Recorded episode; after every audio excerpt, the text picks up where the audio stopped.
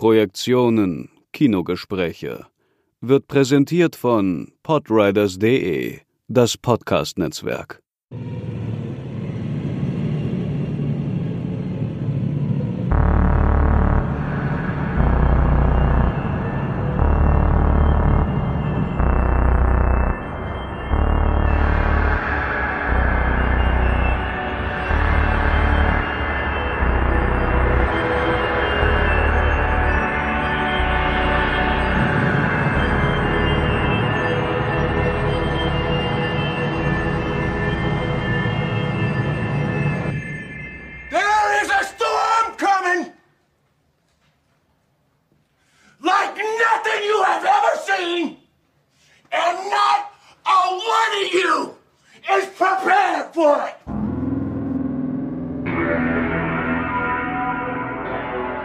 Herzlich willkommen zur zweiten Folge unserer Apokalypse-Episode.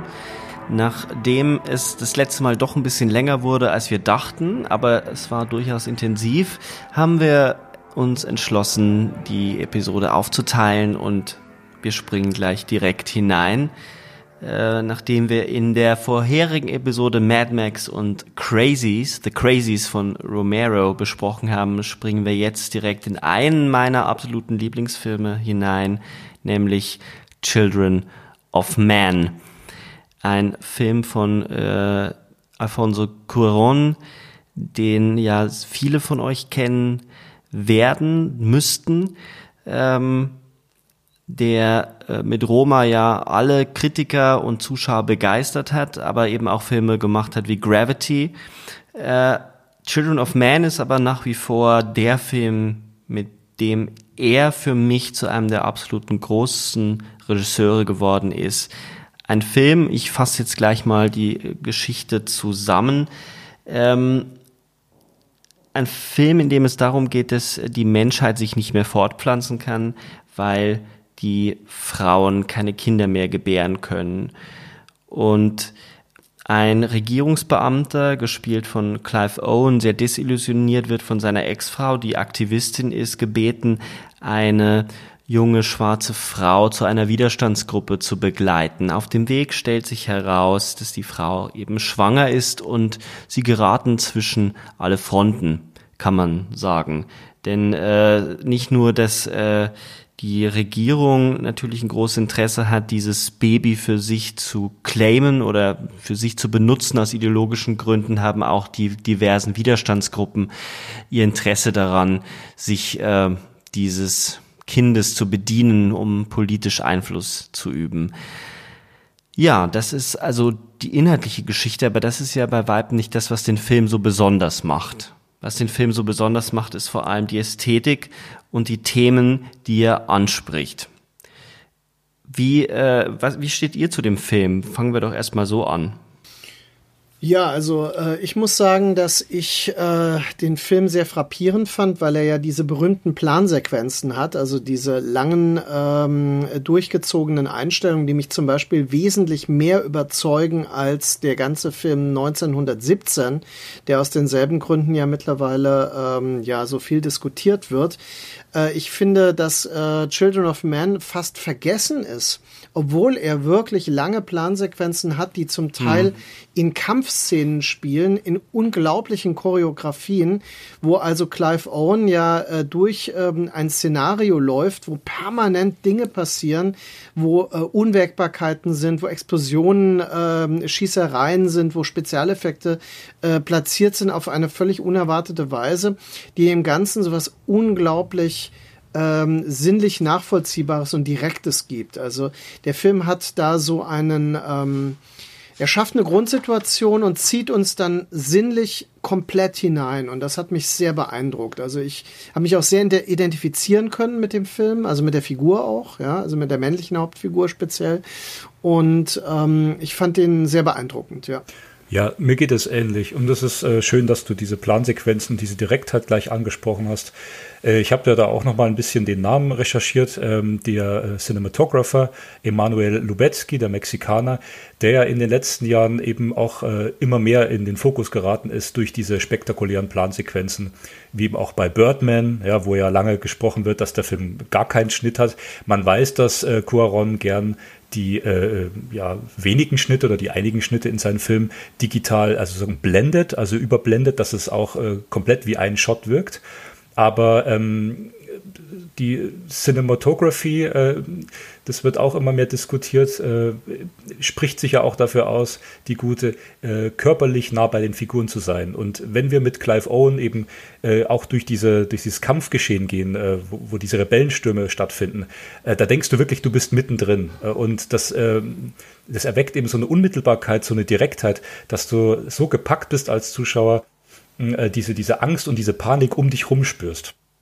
Ich äh, habe den Film damals mit 19 im Kino gesehen und war schwer beeindruckt. Ich habe nicht alle Facetten äh, verstanden, die der Film äh, erzählt oder die er aufgreift, äh, aber diese Unmittelbarkeit, ähm, dieses, dass mich das so körperlich, dass mir das so nahe geht, ähm, das ist was beim, beim wiederholten Anschauen, das macht große Freude, äh, das eben auch auf diese, diese Bildgestaltung zurückzuführen. Und was ich auch noch entdeckt hatte, er hat ja bei Terence Malick den, den, den New World gefilmt. Äh, mit, mit langen äh, performativen Einstellungen, wie du sagen würdest, ne? das performative Kino. Genau.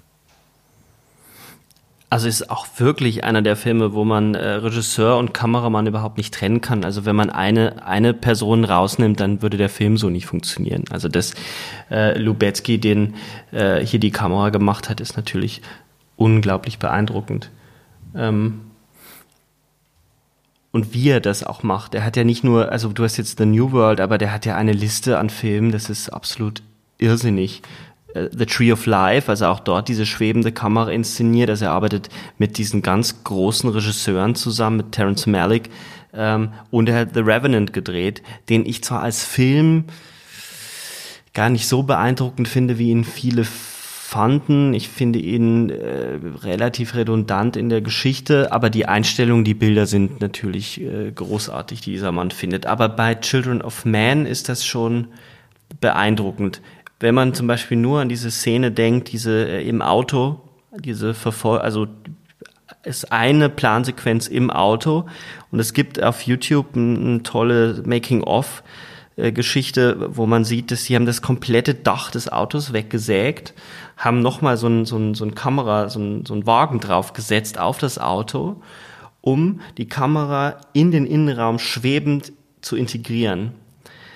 Und das führt dann dazu, dass das Auto nach vorne fährt und es gibt ja dann, äh, sie kommen ja dann auf diese, sie stoßen ja mit dem Auto in diesem Waldweg auf diese, diese Straßensperre und müssen dann zurückfahren und Julian Moore, die, die eine Nebenrolle spielt, wird ja dann äh, erschossen. Das ist auch sehr, sehr ähm, schockierend. Und das ist alles in einer einzigen Plansequenz mhm. gefilmt. Ähm, das ist unglaublich durchchoreografiert und das gibt dem Film eine eine Unmittelbarkeit und ich habe auch das Gefühl, dass es sich, es ist nicht nur performativ in der Art, wie es uns hineinzieht, sondern es spiegelt auch dieses ganze Thema des Films mit.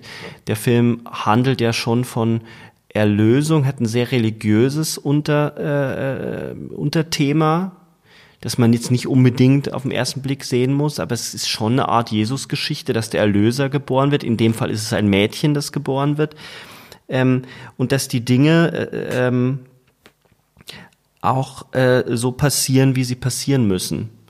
Also das heißt, es ist ein, ein, ein Strom, eine, eine Form von ähm, äh, äh, die, die Dinge müssen, entwickeln sich so aus sich heraus.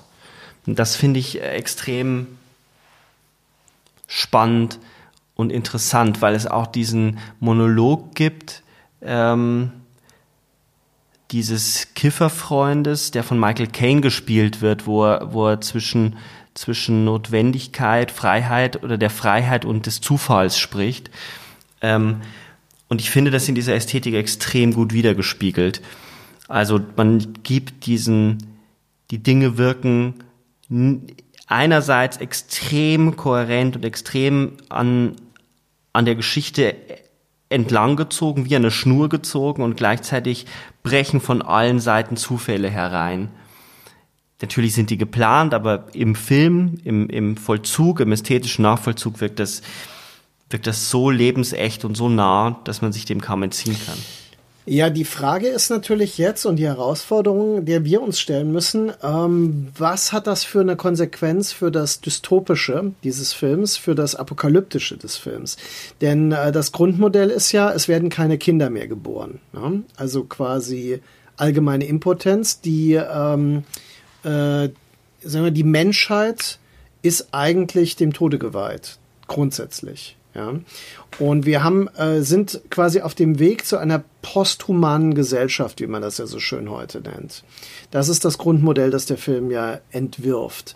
Und äh, was für ich mich jetzt fragen würde, wenn ich mich mit dem Film beschäftige, ist, äh, wie wirkt dieser Stil, den wir jetzt ja sehr gut beschrieben und erfasst haben, ein auf diese Thematik, ja, auf diese posthumane Thematik mhm. und auf diese Idee, dass der weibliche Messias quasi in Form eines Kindes völlig diffus natürlich auch erstmal ähm, auf dem Weg sein könnte. Also die Idee der Apokalypse ist ja auch die Wiedergeburt.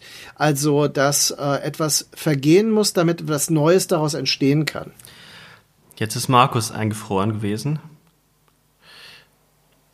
Ähm, ganz kurz war Markus eingefroren. Ähm, kannst du deine, den letzten Punkt nochmal wiederholen? Also äh, wichtig ist dabei zu bedenken, dass ein apokalyptisches Modell immer bedeutet, dass etwas vergehen muss, damit etwas Neues, Positives daraus geboren mhm. werden kann. Und das ist ja ganz buchstäblich in dem Film Children of Man. Children of Man.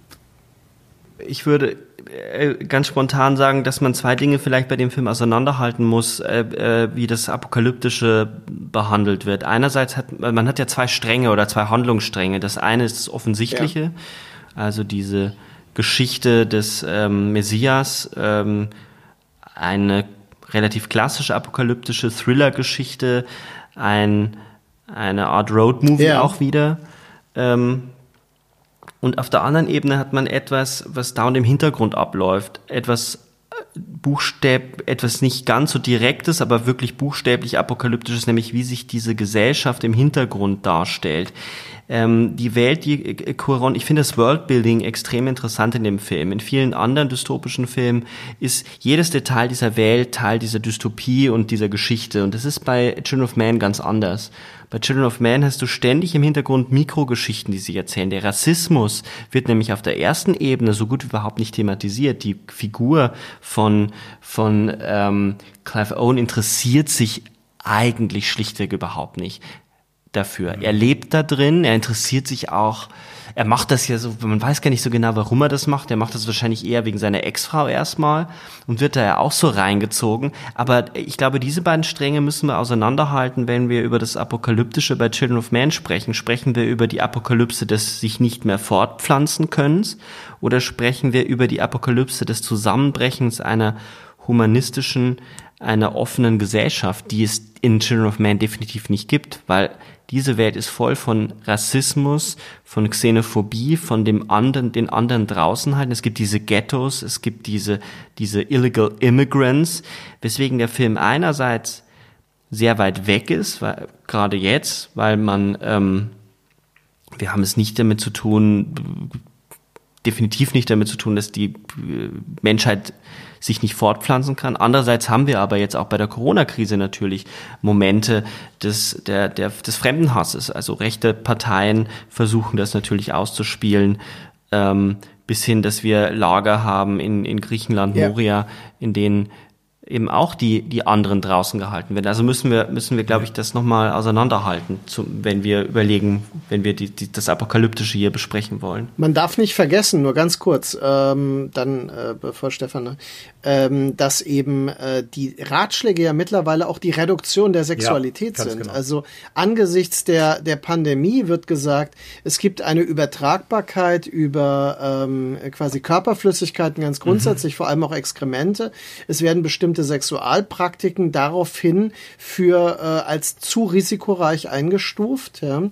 Und äh, das Ganze spielt ja auch einer speziellen, einem Modell des konservativen Sexualbildes extrem in die Hände. Absolut. Ja?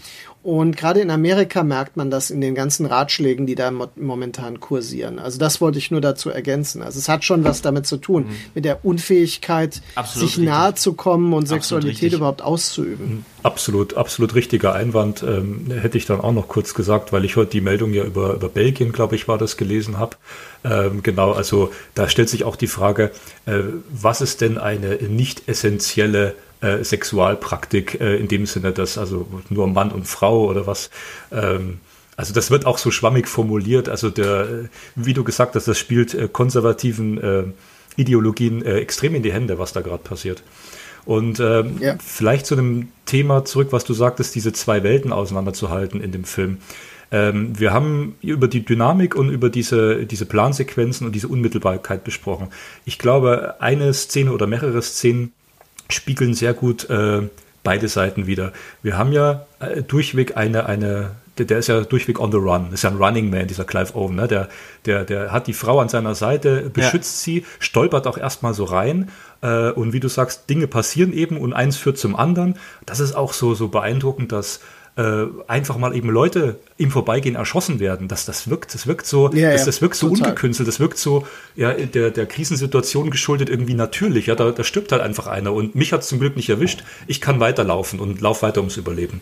Und die äh, Sequenzen in den Bussen und Zügen, wo sie im Bus oder im Zug erstmal gefangen sind, isoliert sind und nach draußen schauen und sehen draußen die Gefangenen, wie sie aufgebahrt sind, wie diese Geiseln äh, kurz, kurz vom Erschießungskommando da aufgebahrt sind. Das ist ja unglaublich düster und äh, ich muss trotzdem immer dran denken, dass der Cuaron ja auch diesen dritten Harry Potter gemacht hat, der ja nicht schlecht ist, ja?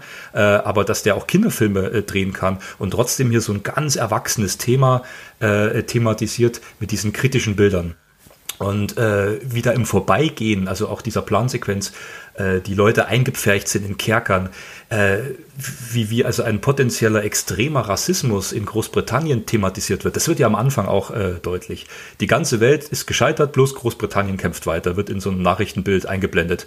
Und was macht Großbritannien? Ja, Großbritannien, die sind großartig, weil die halten diese, diese, diese ähm, schlechten, äh, Krankheit Ausländer halten die draußen aus den Grenzen. Man sagt, wie, wie unglaublich sozialkritisch und auf unsere Zeit bezogen ist denn dieser Film? Ja? Ähm, Wahnsinn. Also ich war unglaublich beeindruckt, als ich den jetzt nochmal gesehen habe. Ähm, ohne dabei aber so offensichtlich zu sein. Und das ist so interessant. Also Romero, wie wir das letzte Mal ja besprochen haben, äh, ist ja sehr, sehr in your face und äh, du kommst da gar nicht dran vorbei. Du kannst aber Children of Man einfach als Thriller, als spannenden Science-Fiction-Film sehen. Wenn du aber die erste Ebene durchbrichst und diese, diese zweite Geschichte dir anguckst, dann wird der Film richtig, richtig finster und düster.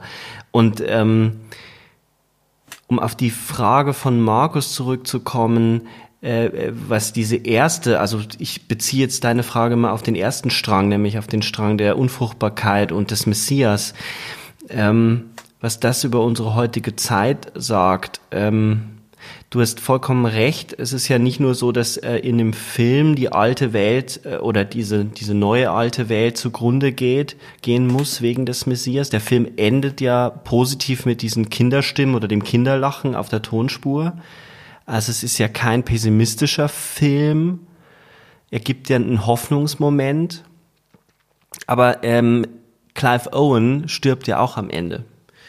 Also das heißt, es vergeht wirklich auch die, die Figur, mit, an, an die sich die Kamera die ganze Zeit geheftet hat, stirbt ja auch, so dass man fast sagen kann, dass er derjenige ist, der diese beiden Welten vernäht, derjenige, der auch schuld daran ist, dass sich nichts ändert, weil er es nicht mehr sieht.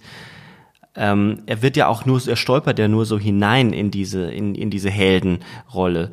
Ähm, er, er ist ein bisschen so eine ja- Mad Max-Figur, ne? Wie im Mad Max 2. absolut. Ja.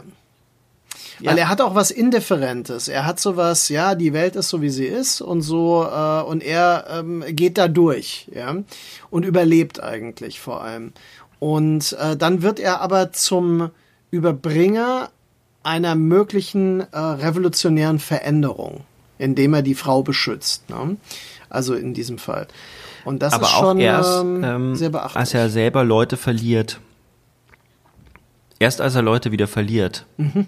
Also seine Ehefrau, die er verliert, äh, also seine Ehemann, also seine Ex-Frau, die er verliert, ähm, ähm, ja. Leute, während es, während es auf dem Weg ist, die ihn ans Herz wachsen, die er verliert. Und je mehr Leute er auf dem Weg verliert und je mehr er in diese Rolle gedrängt wird, des, des Außenseiters oder immer mehr in die Rolle des Illegal Immigrants hineinrutscht, ähm, wird er zu einem äh, Kämpfer. Wobei man ja sagen muss, dass er wirklich physisch wird er nie. Das fand ich auch interessant, weil er als sein Held, also er selber greift ja nie zur Waffe. Ja. Und was sie rettet, ist ja am Ende das Kind, mit dem sie dieses, dieses Gebäude verlassen können. Das ist übrigens auch eine sehr ähm, wichtige Sequenz am Schluss, weil sie äh, zeigt, wie, es diesen kurzen Moment des Innehaltens gibt, wie ein komplettes Militäraufgebot äh, und, und alle Leute, die da sind, also alle Parteien so gebannt sind von der Existenz dieses äh, ja, äh, göttlichen Kindes, sage ich mal.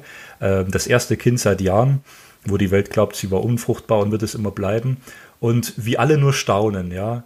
Äh, der Moment ist natürlich, der ist erstmal sehr anrührend, der geht einem nahe, da kriegt man auch feuchte Augen. Und dann macht er aber was, dann gibt es diesen Cut, diesen Schuss aus dem Gebäude und sofort wird weiter geballert. Und, und das macht er ganz ja, total, bewusst. Also er, total, er gleitet ja. da nicht in diese Sentimentalität ab und sagt, ach Mensch, ja, äh, wie schön kann das eigentlich alles sein, sondern sagt, nee, die Menschheit, ähm, die vernichtet sich weiter. Ja, da kann jetzt da ein Kind gerettet werden und in irgendeinem Fleck geht's weiter, aber eigentlich machen sich die Menschen kaputt. Ich würde sogar so weit gehen und dir da ähm, höflich und förmlich ein bisschen widersprechen, dass ich sage, der Film ist schon zutiefst pessimistisch in seiner ganzen Grundaussage.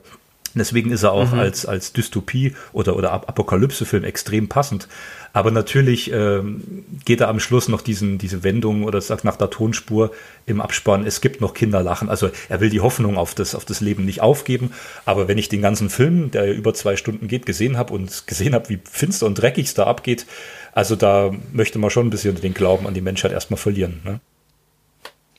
Ja, ich bin mir ich bin mir nicht so ganz sicher. Also ähm, ich, klar, der Film ist unglaublich pessimistisch in der Art und Weise, wie er bestimmt äh, bestimmte Schichten darstellt und wie er den ganzen Machtapparat darstellt. Aber es gibt zum Beispiel diese Figur von Michael Caine, der weiterhin irgendwie sein menschliches Gesicht bewahrt hat, der weiterhin seinen Humor hat, der irgendwie dieses, diesen Urzustand oder das davor mhm. äh, symbolisiert. So, so wäre es auch möglich, der ja dann auch stirbt. Einer der wesentlichen Gründe, an denen der, der Hauptfigur, ähm, die Clive Owen spielt, verzweifelt.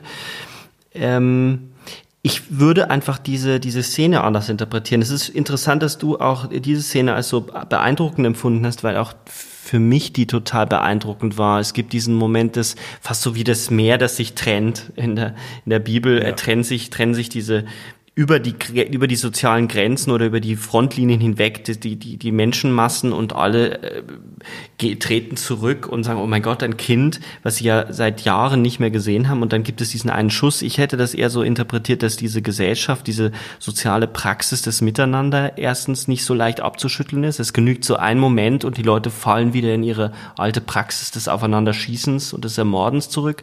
Und gleichzeitig, glaube ich, ist er pessimistisch, was Politik betrifft, weil es dort nur um mhm. Machtspiele geht, weil sowohl diese diese ähm, Untergrundgruppe, die ja eigentlich für das Gute zu kämpfen glaubt, will das Kinder instrumentalisieren, um die eigene Machtposition zu stärken, als auch eben die andere Seite. Und ich glaube, dahingehend ist er super pessimistisch, dass das nicht ja, so einfach äh, aufhört. Völlig richtig. Und äh, das mit diesen äh, politischen Strukturen oder mit diesen Ministerien, die auch thematisiert werden, führt den Film in eine sehr klassische Dystopie äh, hinein. Also wir haben ein apokalyptisches Szenario, aber es ist ein ganz anderes Bild wie in so einem Mad Max-Film, äh, wo, wo alles auf, auf Null gesetzt wird. Sondern du hast hier schon noch den, äh, so staatliche Funktionen, du hast Ministerien, es gibt auch am Anfang relativ am Anfang eine Szene, wo, äh, wo Theo, wie er der Charakter heißt von Clive Owen, schaut äh, auf die Türen und da steht da Ministry of Energy. Und Ministry of Energy ist äh, entscheidend, weil es ja in George Orwells 1984 äh, vorkommt. Äh, kurz danach, oder nee, in einer anderen Szene besucht er einen Bekannten in diesem, in diesem äh, der, der sich über die Künste beschäftigt. Das Ministerium der Kunst, sage ich jetzt einfach mal. Und da ja, ist mir ja. als alter Pink Floyd-Fan zum Beispiel aufgefallen, wo sie hinten aus dem, aus dem Fenster, auf diesen großen Panoramafenster rausblicken, äh, gibt's dieses äh, berühmte Gebäude. Und zwar habe ich das hier kurz äh, notiert. Ah, aus Animals. Als, äh, aus Animals, ne?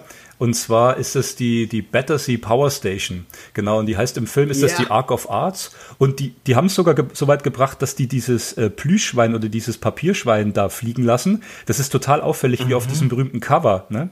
Und jetzt kommt der Knaller. Yeah. Jetzt kommt der Knaller. Das, der, das Album ist ja von 77. Und die Handlung im Film spielt, im Jahr 2027. Das wäre das 50-jährige äh, LP-Jubiläum gewesen von dem Album. Und, und die haben da hinten nochmal dieses äh, Schwein hochfliegen lassen. Also das sind sagen wir, nette Kunstreferenzen, aber das, ich finde, das hat schon was, ne, weil es auch auf dieses Ministerium zugeschnitten ist. Und äh, Ich finde von den, von den Filmen, also wir kommen ja dann äh, später noch zu Take Shelter, aber Children of Man, wenn man ihn als eine der, der, bei, bei Take Shelter ist dann eher, ist ja nicht so der, der äh, apokalyptische Film, der nahe liegt, wenn man über apokalyptische ja. Filme spricht. Children of Man ist für mich der Film gewesen, den ich am, am ehesten direkt eins zu eins mit der jetzigen Situation, in der wir stecken, überblenden konnte, weil ich ganz viele Momente sehe, vor denen ich mich fürchte, dass das passieren wird. Ähm, Gerade auch, weil der Film in England spielt und wir mit Boris Johnson einen äh, Politiker an der Macht haben, der gerade, ich habe jetzt ein, Essay gelesen in der Lettre International, wo nochmal klar wird, wie sehr die ähm, konservative Partei in England versucht, bestimmte bestimmte politische Mechanismen auszuhebeln, die eigentlich zur Demokratie gehören, mhm. Stück für Stück. Und das spielt denen natürlich auch in die Hände. Ähm, wie ist, ist es euch auch so gegangen, dass der Film beim wiederholten Gucken jetzt gerade von dem Kontext der Corona-Krise nochmal unheimlicher geworden ist? Ja, also ich muss auch sagen, dass ähm, auf eine andere Weise als Crazies, weil da war es ja auch schon sehr offensichtlich. Aber ähm, bei mhm. Children of Man ist halt auch ein zeitlich näherliegenderer Film, der eben die Befindlichkeiten der ähm, äh, sagen wir, der letzten zwei Jahrzehnte verarbeitet und ähm, tatsächlich sich auf klassische Dystopien, also 1984 wurde ja erwähnt, äh, bezieht, aber die aktualisiert. Er ist eigentlich eine modernisierte Variante von diesen ganzen Modellen und äh, er denkt das mit. Es ist nicht zufällig, dass er in England äh, spielt, also dass er da diese Elemente der Isolation und des äh, britischen Nationalismus, des ehemaligen, also der ehemaligen Kolonialmacht, die darüber nie hinweggekommen ist, die sich äh, immer noch, also die ihre Identität immer noch in diesem als Macht im Grunde Weltmacht sieht, obwohl sie das lange schon nicht mehr ist. Ähm, was schon äh, hier so eine tragische Dimension eigentlich hat und die sich dann in dieser verzweifelten Gewalt eigentlich Bahn bricht, die den ganzen Film durchzieht. Also das finde ich äh, hier schon auch auffällig und das macht es ähm, auf eine beklemmende Weise ähm, aktuell, ja. Äh, wir, wir haben ja auch die, wir haben auch diese dauerhafte The Thematik der, der, der Flüchtlinge, ne? Und das ist, äh, denke ich, entscheidend, was, was den Film, äh, wo, der, wo der Film mich unglaublich berührt hat, dass gesagt wird, das sind, das sind Flüchtlinge, äh, die werden hier unter Strafe gestellt, ja. Wir haben jetzt aktuell das Thema, ich dachte eigentlich, dass, ähm, dass wir in der Überleitung jetzt vielleicht auch gut auf eine Aussage von dir zurückkommen könnten, äh, Sebastian. Du hast dich ja in den letzten Tagen auch sehr aktiv und was ich, was ich sehr, sehr super finde, äh, ähm, sag mal, für, für die Sensibilisierung der, der Leute eingesetzt und hast, äh, hast Postings äh, gemacht äh, was heißt in der jetzigen Zeit Solidarität, ja? Und Solidarität heißt eben nicht nur in unseren eigenen Mauern das Überleben zu sichern und zu hoffen, dass wir in unseren in unserem sicheren Land, äh, dass es uns möglichst gut geht oder dass sich äh, große Wirtschaftszweige überlegen, wie sie, wie sie Schaden abwenden können, sondern dass es eben auch heißt, unmittelbares Leben zu retten. Und das sind eben nun mal auch die Flüchtlinge, die jetzt gerade immer noch vor der Grenze stehen, ja, die, die, die sterbenskrank sind oder die auch Angst haben, die Kinder vor dem Coronavirus äh, niedergestreckt zu werden. Und das ist unglaublich äh, direkt und aktuell, was in Children of Men da gezeigt wird, dass einfach gesagt wird, Flüchtlinge, ähm, dass, dass, dass diese Menschenverachtung da so, so, so, so plausibel erzählt wird. Ne?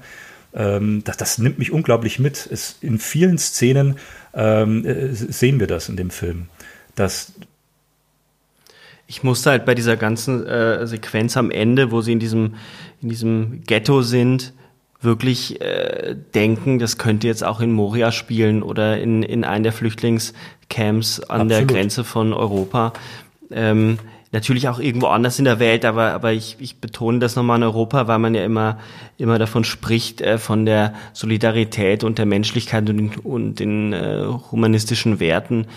Aber gleich ein paar Schritte nach unserer Grenze oder eben inner, innerhalb ist dann sowas wie Moria und das, glaube ich, hat mich äh, bei dem Film unglaublich erschüttert, das nochmal zu sehen und plötzlich überblenden sich diese Bilder, die die Coronda entwirft, mit dem, was man sich durchaus auch dort vorstellen könnte, wenn man den, die letzten Zeitungsberichte äh, Glauben schenkt, was da los ist in diesem Lager. Insofern ist das äh, sicherlich ein Film, der ähm, der einen Schlag in die Magengruppe verpasst. Äh, wobei ich noch ein, ein Motiv interessant finde. Markus hat das erwähnt, äh, diese starke Geste, also dass das quasi England, dass es nicht um, zufällig ist, dass der Film in England spielt, weil England nochmal zeigen will, dass sie zupacken können, äh, dass sie, dass sie das ordnen können. Das hat man ja jetzt gerade auch so ein bisschen, diese Debatte darum, ähm, ist es denn wirklich notwendig, äh, dass wir Ausgangssperren mm, verordnen? Und das, das ist der eine Streit. Der andere, was mich so ein bisschen stört, ist, wie schnell bestimmte politische Fehler, die begangen worden sind, vergessen werden, wenn die Regierenden eine Stärke zeigen und durchgreifen. Also wenn Markus Söder in Bayern als erster den Ausnahmezustand verhängt, ist das natürlich auch ein Kalkül, weil er auf die Kanzlerschaftskandidatur ähm, spekuliert. Und ich finde auch, dass äh, das nochmal deutlich wird in diesem Film, wie sehr es um politische Kalküle geht und um ein Ausnützen einer humanitären Krise weil auch eben die Widerstandsgruppen dort ein politisches Spiel treiben und ich, das hat mich schon ziemlich getroffen. Äh, wer will jetzt äh, Entweder will noch jemand. Ja, ja ich würde nur äh, abschließend äh, sagen, also äh, das Unheimliche des Films. Also wir müssen ja, wir kommen immer wieder auf das Unheimliche. Das Unheimliche ist ja eine nur leichte Verschiebung ähm, von dem, was wir als alltäglich begreifen, so dass wir das als, als äh, das Alltägliche als etwas Fremdes, als etwas Bedrohliches empfinden. Und äh, Children of Men hat natürlich eine sehr drastische Welt, denn sie ist geprägt von bürgerkriegsartigen Zuständen. Aber es sind dennoch Bilder, die uns erstaunlich bekannt vorkommen, also die aus dem jugoslawischen Bürgerkrieg damals mit Sicherheit äh, geprägt waren, als der Film gemacht wurde. Zum Beispiel die aus Lateinamerika geprägt sind von den Unruhen dort, die aber aber gleichzeitig auch etwas vorherspüren. Und das Prophetische des Films ist ja tatsächlich die ähm, Separations, der Separationswunsch Englands, also herauszuwollen wieder aus einem äh, als aufgepressten äh, ja. Konstrukt empfundenen Europa äh, der EU eben, ähm, die tatsächlich eben als gescheitertes Konstrukt hier offenbar äh, schon angenommen wird. Und wir haben also ein Post-Brexit England in einem Film, als Brexit noch überhaupt nicht diskutiert wurde öffentlich. Total. Daran habe ich jetzt äh, gar nicht gedacht, aber du sprichst was aus, was latent die ganze Zeit vorhanden war bei mir beim Gucken. Klar, absolut. Das nimmt eine Post-Brexit-Dystopie vorweg, die durchaus denkbar wäre. Ja, ja. das äh, spricht dafür, dass man diesen Film auf jeden Fall äh, neu sehen muss. Vielleicht können wir mit dem, mit dem Begriff der Latenz auch äh, überleiten zu Take Shelter, weil dieser Film oder mit dem Begriff des Prophetischen auch überleiten, weil es geht ja um eine Art Propheten oder eine Figur, die zumindest auch als prophetische Figur lesbar ist. Ähm, ein Film, den man nicht unbedingt sofort auf den Zettel von apokalyptischen Filmen hat, weil er in keiner apokalyptischen Welt spielt, trotzdem apokalyptische Bilder heraufbeschwört. Ein Film von Jeff Nichols aus dem Jahre 2011 mit 2011 jetzt habe ich das schon ganz komisch ausgesprochen, mit äh, Michael Shannon und Jessica Chastain. Ähm, da den Film, äh, der Film ist nicht ganz so bekannt. Ich fasse mal ganz kurz äh, die Handlung zusammen und dann können wir gleich direkt in die Interpretation und das äh, Reden darüber hineinspringen. Es geht um einen äh, ganz normalen amerikanischen Arbeiter, Curtis, der wird äh, des Nächtens von Visionen geplagt. Ähm, er Visionen von einem Sturm und von, von Tod und von Zombies. Äh, er befürchtet, äh, dass die Welt untergeht. Diese Visionen plagen ihn dann auch während des Tages. Er hat Phantomschmerzen und so weiter. Und er verhält sich immer seltsamer. Das Umfeld beginnt äh, sich aufgrund des seltsamen Verhaltens immer mehr von ihm zu distanzieren. Und er beginnt im Garten eben einen Sturmbunker zu bauen. Und aufgrund dieser Tätigkeit, er nimmt ähm, Werkzeug von seiner Firma mit, verliert er seinen Job und somit beginnt auch der soziale Abstieg und schließlich distanziert sich seine Frau von ihm. Und die Frage, die der Film die ganze Zeit mitzieht, ist, was ist, wenn diese Visionen doch Wahrheit, also doch Realität werden? So könnte man den Film so ein bisschen zusammenfassen. Ähm, ich habe den Film damals im Kino gesehen, in der Tat, und ähm, der hat mich lange Zeit beschäftigt. Ihn jetzt wiederzusehen, war ziemlich beeindruckend, weil ich ihn noch mal stärker gesehen habe, als ich ihn damals im Kino gesehen habe. Ähm, Habt ihr den Film damals gesehen, als der rausgekommen ist? Also ich hatte ihn als Blu-ray ähm, damals bekommen, als die Blu-ray erschienen ist und hatte ihn, soweit ich weiß, auch rezensiert, glaube ich. Also zumindest für Ikonen oder sowas. Und ähm, äh, ich weiß, dass ich ihn im Kino quasi verpasst hatte und auch nicht weiter wahrgenommen habe. Er ist auch nicht wirklich groß gestartet worden. Ähm, mich hatte aber natürlich die Thematik schon fasziniert, weil ich eben das, äh, also diesen Subtext des Apokalyptischen dabei und natürlich auch diese Idee äh, deren dieses dieses dieser leicht psychotischen Persönlichkeit sehr faszinierend fand und zudem äh, wollte ich unbedingt Jessica Chastain sehen und ähm, Wer lacht hier? und ähm, Stefan hat genau. gelacht. Und äh, das war das war für mich so der Grund und ich war dann recht beeindruckt. Ich muss zugeben, dass ich den Hauptdarsteller Michael Shannon nicht so ähm, das wäre für mich kein Grund, einen Film zu sehen. Also ich, ich mag den nicht so gerne sehen aber ich fand, dass er sehr gut funktioniert hat in dieser in dieser Rolle und dass der Film wirklich tolle ähm, Strategien hat, wie er so schleichend quasi dieses Visionäre in den Alltag hineingleiten äh, lässt und äh, auch sowas hat. Wir hatten ja in der Projektion schon öfter Mark Fischer erwähnt, dieses dieses Konzept der Hauntology in der Popkultur, äh, dass dieser Film auch so eine eine heimgesuchte Gegenwart in Amerika vermittelt. Ja, also er hat einen Seher, der etwas sieht, äh, der quasi die Geister der Gegenwart in Amerika sieht, die aber von dieser Gegenwart gar nicht als solche wahrgenommen werden. Und das macht ihn so, so doppelbödig und so, ähm, so unheimlich. Also von daher war das für mich schon ein intensives Erlebnis. Ich hätte ihn gerne im Kino gesehen, aber ich habe es nicht. Das ist bei mir genauso. Ich habe ihn damals auf Blu-ray gesehen und das muss im Jahr 2012 gewesen sein, kurz nachdem der Film herauskam. Sebastian, du könntest mir na, parallel, während ich spreche, mal einen Gefallen tun und kurz recherchieren. Ich glaube, in Shotgun Stories hat Michael Shannon auch mitgespielt. Das ist ein kleinerer amerikanischer Film. Ich bin mir jetzt aber gerade nicht sicher. Bloß sonst schmiert mein System hier ab.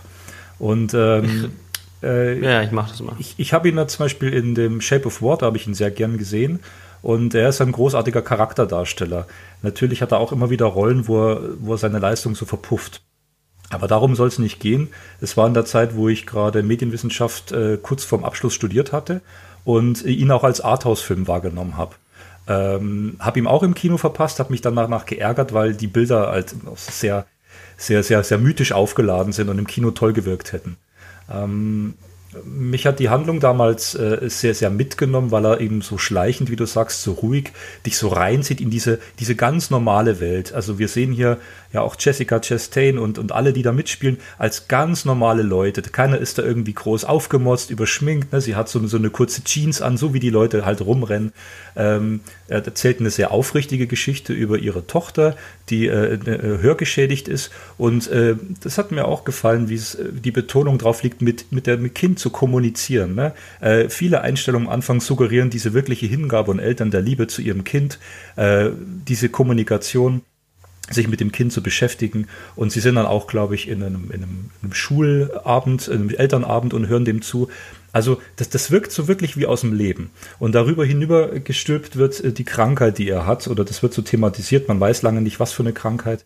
Und äh, wie er immer mehr in sich, in sich einknickt. Ja. Und das ist schon unglaublich, äh, äh, ja, ich, ich benutze jetzt sehr viele Superlative, Entschuldigung, aber das ist wirklich unglaublich berührend gespielt auch von ihm. Ähm, in dem Film passiert ja nicht wirklich sehr viel, ja, aber er geht zwei Stunden und, und er, er hm. zieht dich so ganz tief mit rein. Und ähm, hat dann eben auch diese Bilder, diese Visionen und geht dann am Schluss die Richtung zu sagen, was wäre wenn? Was wäre, wenn doch Wirklichkeit wäre? Und äh, da liegt auch sehr viel Magie in den Bildern. Vielleicht können wir dann noch über die Bilder ein bisschen sprechen. Ja. Also ich glaube, das liegt zum, zum einen daran, dass die Schauspieler total großartig spielen, wie du schon gesagt hast. Und die, äh, der Score ist toll, ist eine sehr, sehr einfache, äh, immer wiederkehrende äh, Melodie, die aber was total Hypnotisches hat. Ähm, und die Bilder, diese Schönheit des Landes und auch diese, diese, das Erhabene dieses Sturms, ähm, immer wieder gibt es diese Visionen, äh, er wird von hinten gefilmt, also er sieht sich ja im Traum immer selber, wie er den Sturm sieht. Ähm, was ja ein erhabenes Motiv ist, was man von Caspar David Friedrich ja auch kennt. Also, dass eine Figur von hinten beobachtet wird, wie sie das Erhabene, das, das ähm, so groß ist, dass der Mensch nicht fassen kann und seine, seine ähm, Existenz davon bedroht wird. Äh, so ein bisschen flapsig äh, das Kantsche, äh, die, die, die Kantsche ähm, Lesart des Erhabenen äh, zusammengefasst. Das ist, das zieht einen rein, obwohl wirklich nicht viel passiert. Es ist ein ganz, ganz zurückgenommener Film.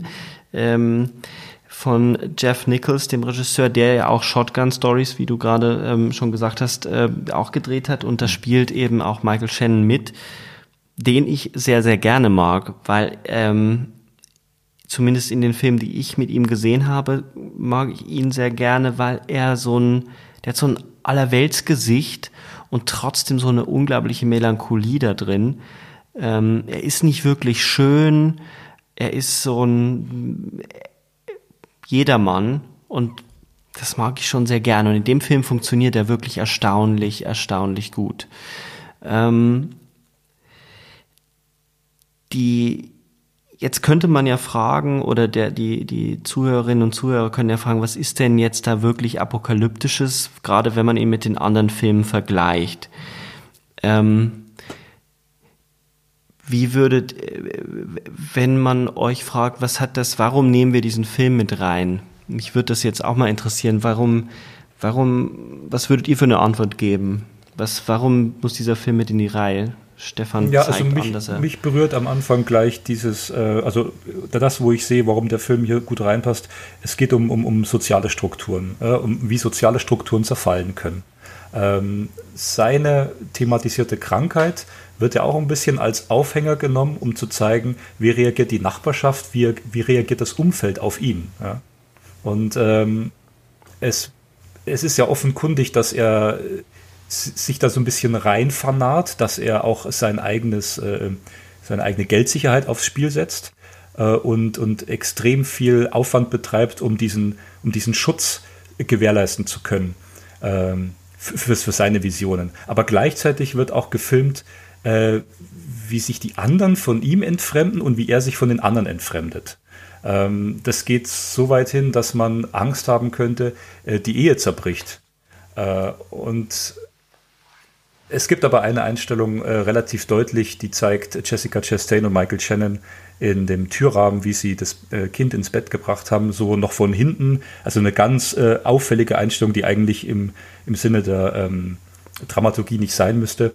Äh, wie die beiden mit etwas Abstand von hinten gezeigt wird, wie er den Arm einfach um sie hält, wo relativ klar wird, die beiden halten zusammen. Und das wird ja auch im Schlussbild, äh, wird das wieder ähm, aufgegriffen.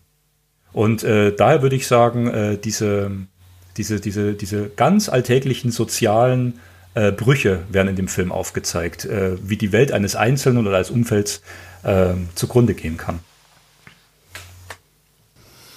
Also ich würde äh, in dem Fall auch nochmal ähm, ergänzen, weil ich beim letzten Mal ja auch schon äh, betont hatte, dass äh, Mad Max 2 ja das äh, Modell des äh, Doomers äh, im Umgang mit dem apokalyptischen ähm, Zusammenbruch der Gesellschaft vermitteln würde. Also Doomer sind die Leute, die die Prepper überfallen, weil sie die besseren Waffen haben. Ist Take Shelter der Film über den Prepper, der quasi äh, sich das Überleben sichert, indem er quasi Dinge hortet und äh, einrichtet und äh, quasi sesshaft ist. Ne? Also man hat äh, Take Shelter ist das äh, das offizielle Gegenmodell eines apokalyptischen Films gegen Mad Max 2. Das ähm, hat ein bisschen was damit zu tun oder wirft mich zurück auf ähm, die Gründe, warum ich den Film ausgewählt habe, ähm, warum mir der so wichtig war, dass wir den unbedingt reinnehmen. Für mich ist der Film ähm, nämlich wirklich äh, sowas wie die latente Vorstufe dessen äh, äh, oder die, die prophetische, ein prophetischer Film, was sich ereignen wird. Also der Film kehrt all die Ängste hervor, die dann zum Ausbruch kommen, wenn die Apokalypse eintritt. Das zum einen, also diese ganze, dieses Vorbereiten, die sozialen Strukturen brechen schon vorher zusammen. Aber es zeigt, finde ich, noch etwas anderes, ähm, was in den bisherigen Diskussionen ganz, ganz selten diskutiert wird. Nämlich, dass derjenige, der etwas sieht oder der sich vor etwas fürchtet, wenn der anfängt, sich vorzubereiten, also ein Prepper, wenn man ihn jetzt mal nicht ähm, herunterbricht äh, auf so eine Klischeefigur, sondern jemand, der sich sorgt, der sich Sorgen macht, der für seine Familie sorgen will, wenn man es mal positiver deutet, dass der sich in dem Moment, wo er sich auf eine Katastrophe vorbereiten will, die er gesehen hat, herausfällt aus der Gesellschaft, die anders weitermacht. Und das finde ich so erschreckend an diesem Film, dass er, der sich eigentlich nur um seine Familie sorgt, stellen wir uns doch nur, also herausfällt aus der, aus dem, aus dem ganzen gesellschaftlichen Gefüge der Kleinstadt. Stellen wir uns doch nur mal vor, ähm, irgendjemand hätte diesen Virus äh, Corona vorher entdeckt und äh, sich angefangen darauf vorzubereiten, äh, das hätte keiner ernst genommen, hätte den für einen Verrückten erklärt.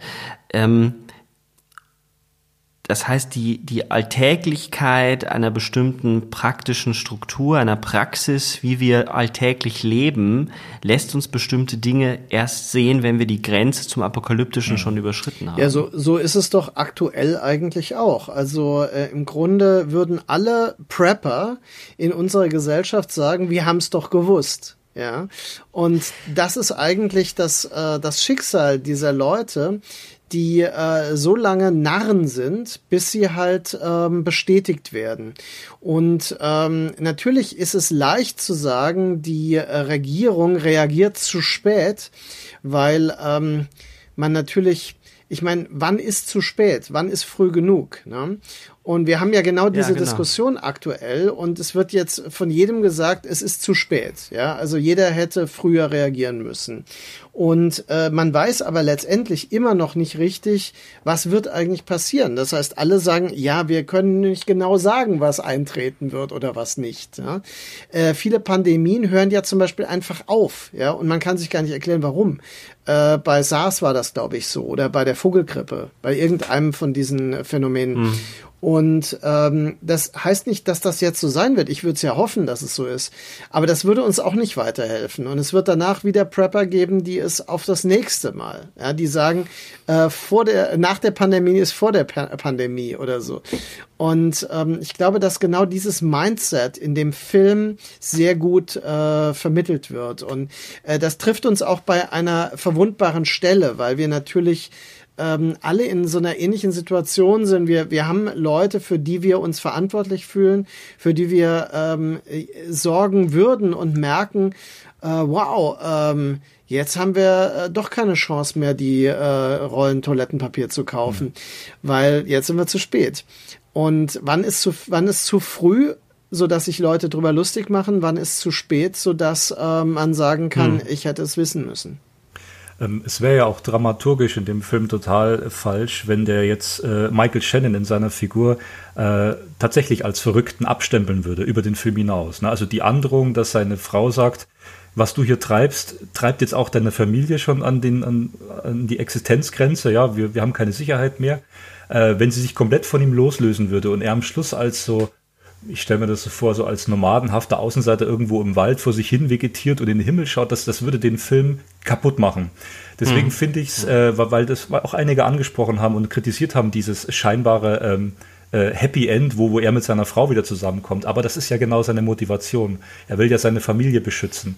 Und ich finde, äh, der Film funktioniert auf dieser äh, nachbarschaftlichen, übergreifenden gesellschaftlichen Ebene sehr gut, aber auch innerfamiliär, weil er trotzdem zeigt, äh, dass da irgendwo äh, eine existenzielle Bindung herrscht und sie nicht von ihm loslässt und sie sich am Schluss in diesem spektakulären Schlussbild annicken und sagen, ja, entweder sind wir jetzt beide verrückt oder wir beide beschreiten jetzt die Apokalypse, genau. Das, das, das, hat schon, das hat schon was Großes. Der Film ist eigentlich sehr klein und wird dann aber mit diesem Bild und mit diesen Bildern, die er entwirft, extrem groß. Und das ist schon ein Kunstwerk, ja. Also, wenn du das jetzt am Ende nicht gesagt hättest, hätte, hätte ich sofort nachgefragt, wie, wie du, was du genau meinst mit dem ähm, äh, positiven Ende. Ähm, man muss äh, vielleicht erklären, was am Ende passiert. Wir, wir scheren uns ja nicht um Spoiler. ähm, also der Film äh, endet ja, also zumindest glaubt man, während man den Film guckt, äh, dass er endet damit, dass eine, ein, der Alarm losgeht, ein Tornado, ein Hurricane kommt und die Familie geht in den Bunker und ähm, im Bunker zieht eben äh, Michael Shannon seiner Familie äh, die Gasmasken über. Äh, da sind wir wieder bei den Gasmasken, über die wir gesprochen haben, die dann äh, äh nach einer Weile eben nur noch Michael Shannon an hat und seine Frau zwingt ihn eben die Shelter-Tür, die Tür des Bunkers zu öffnen und sagt einen interessanten Satz, über den wir auch noch nachdenken können. Er muss das schon selber tun, weil wenn er es nur sieht, wird er es nicht glauben. Er muss quasi selbst das vollziehen, diesen Akt des Türöffnens. Und äh, er hört aber die ganze Zeit noch den Sturm, öffnet dann doch äh, äh widerwillig äh, die Tür und ähm, es ist strahlender Sonnenschein. Es war eben nur wie es eben in, in Amerika nicht selten vorkommt, ein heftigerer Sturm.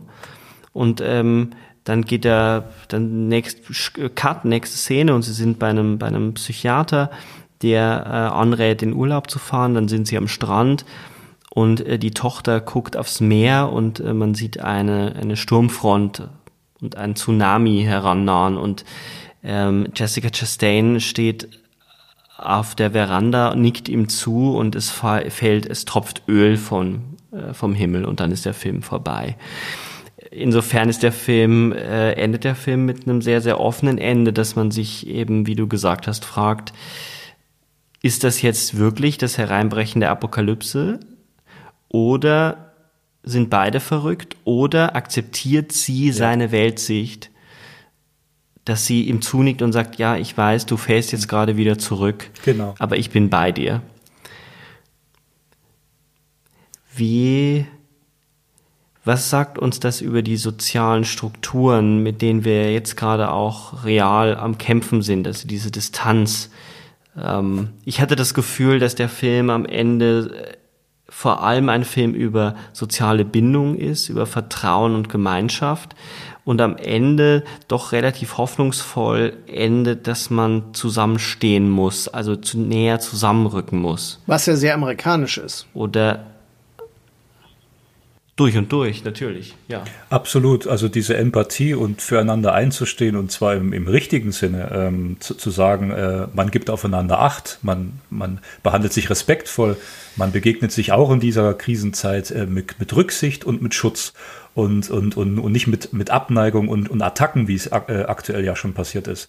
Ähm, ich denke, das ist der Weg, den die Menschen gehen sollten, äh, zweifelsohne. Und das thematisiert der Film mit diesen, mit diesen drei Optionen, die sich da bieten, ja. Ähm, äh, um das eben offen zu lassen, um ihn nicht als Verrückten eindeutig abzustimmen, sondern zu sagen, es ist immer irgendwas dazwischen, ja, aber es kommt auf diese, auf diese Dynamik zwischen den Menschen, kommt es entscheidend an. Absolut. Ich würde noch mal ganz kurz Markus fragen. Ich habe erst dachte ich auch, ja, stimmt, das ist sehr amerikanisch. Gleichzeitig könnte man sagen, dass der Film das auch ein bisschen dekonstruiert, indem er, weil er wird ja verstoßen aus der amerikanischen Kleinstadt und ähm, weil er wahnsinnig ist scheinbar. Also es ist schon eine Verschiebung. Er behält dieses amerikanische Grund, Grundmotiv bei, verschiebt es aber so ins Außenseitertum, zu sagen, so wir müssen in der, ich meine, es ist natürlich am Ende die Kernfamilie, die zusammenhält. Es hat ein konservatives Moment.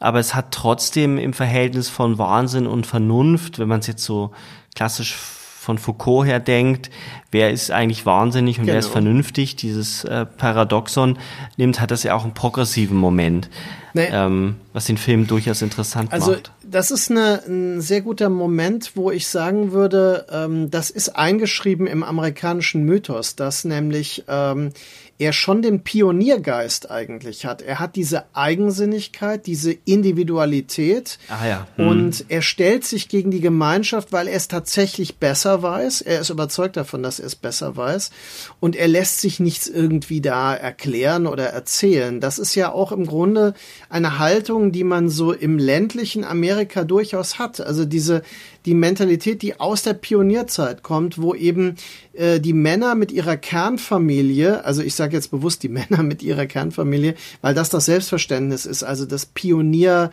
ähm, äh, des Pioniers quasi, ähm, der als Vorfront der Gesellschaft an der Frontier tätig ist und er entdeckt dass die äh, Frontier tatsächlich sich wieder auftun kann, in dem Moment der Katastrophe zum Beispiel, dass man da an die Grenze kommen kann. Ja. Und ich denke, dass das, äh, das ist, was du meinst mit dekonstruiert das. Ähm, Im Sinne des amerikanischen Frontier-Mythos dekonstruiert er das nicht, sondern ähm, er geht nur den ganzen Weg. Er ist noch radikaler in diesem Modell. Ja. Mhm.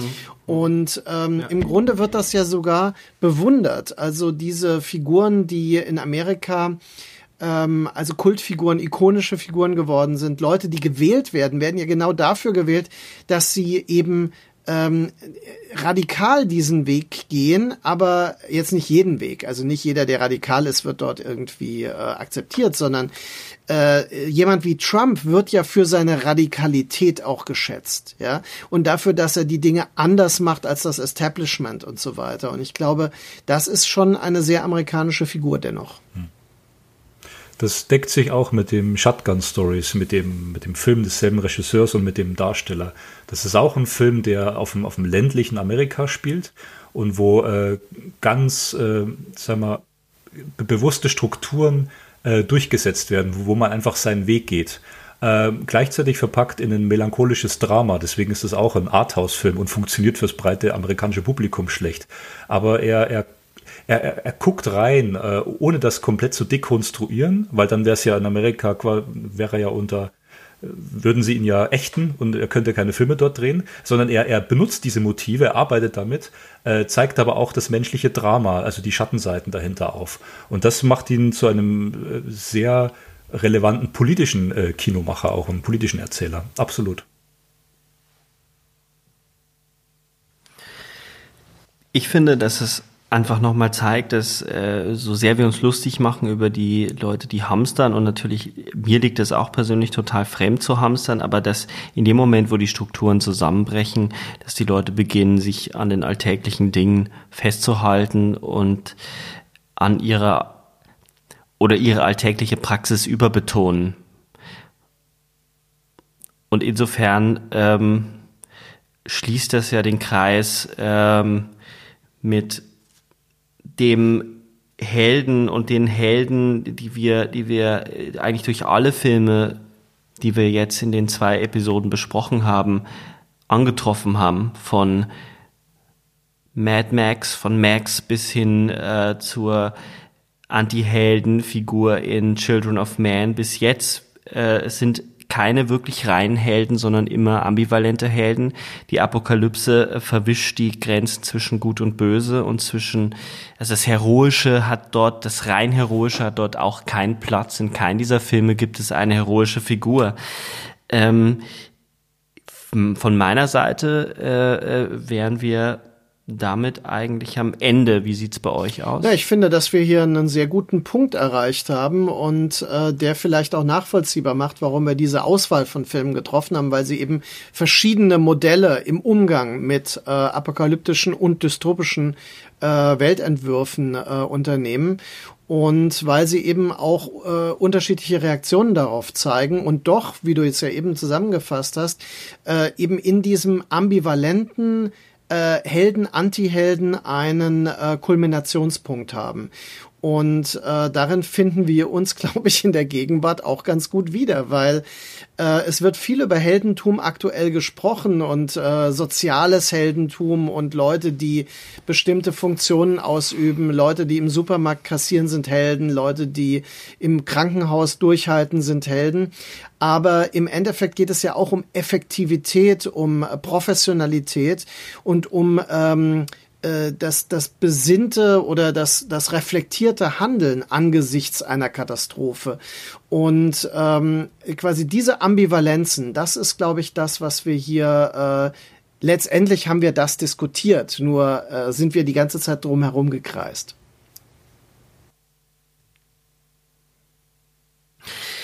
Das finde ich auch, bis hin zu dem Punkt, dass äh, die Ambivalenzen ja nicht Halt machen davor, wie wir eben diesen Helden, diesen scheinbaren Helden des Alltags, äh, wie wir die beklatschen. Also ich meine, durchaus äh, sind das Helden in den Krankenhäusern, die sich gerade stellen, aber es sind vor allem Leute, die jahrelang unter prekärsten Verhältnissen gearbeitet haben, denen jetzt, die jetzt beklatscht werden. Ähm, und auch darin liegt eine Ambivalenz, wie wir jetzt plötzlich genau. damit umgehen. Und ich glaube, so könnten wir herausgehen aus dieser Episode, aus diesen beiden Episoden, dass das Apokalyptische auch äh, nicht nur eine, nicht nur mit klaren Bildern des Untergangs operiert, sondern vor allem auch Grenzen, klare Strukturen und das Gute und das Böse verwischt. Absolut. Mit diesen Worten würde ich die Episode beschließen und sagen, Bleibt gesund, wascht eure Hände. Und guckt gute Filme. Geht. Ich wollte gerade dasselbe sagen. Danke, mhm. Stefan. Ja, Stefan, vielen Dank auch äh, für deinen äh, Gastauftritt bei uns, jetzt in zwei Episoden gewissermaßen. Es war ein sehr fruchtbares, sehr schönes Gespräch. Und ähm, ja, ich hoffe auch, dass wir neugierig gemacht haben auf diese Filme, die einem vielleicht helfen, auch äh, eigene Potenziale und Kräfte neu zu durchdenken, während eine gar nicht so unähnliche Situation vielleicht in der Realität herrscht. Dann sagen wir mal bis bald und tschüss. Tschüss.